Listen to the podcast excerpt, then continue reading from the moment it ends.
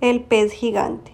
La Virginia Risaralda es un municipio del departamento de Risaralda, 34 kilómetros de su capital, que tuvo su desarrollo turístico en 1905. Cuentan sus habitantes que el río Risaralda, cuando baja el nivel del agua, para las temporadas de verano es posible observar la vela de un barco que se hundió allí sin causa alguna. Al mismo tiempo, sus habitantes cuentan que apareció un pez bocachico gigante que se enciende en la noche. Los pescadores de esta zona advierten que un pez con la capacidad de devorar por completo un hombre dicen que este extraño y aterrador pez es tan grande que han intentado pescarlo con anzuelos de carnicero, un arsenal de armas, pero es tan fuerte y grande que no lo han logrado.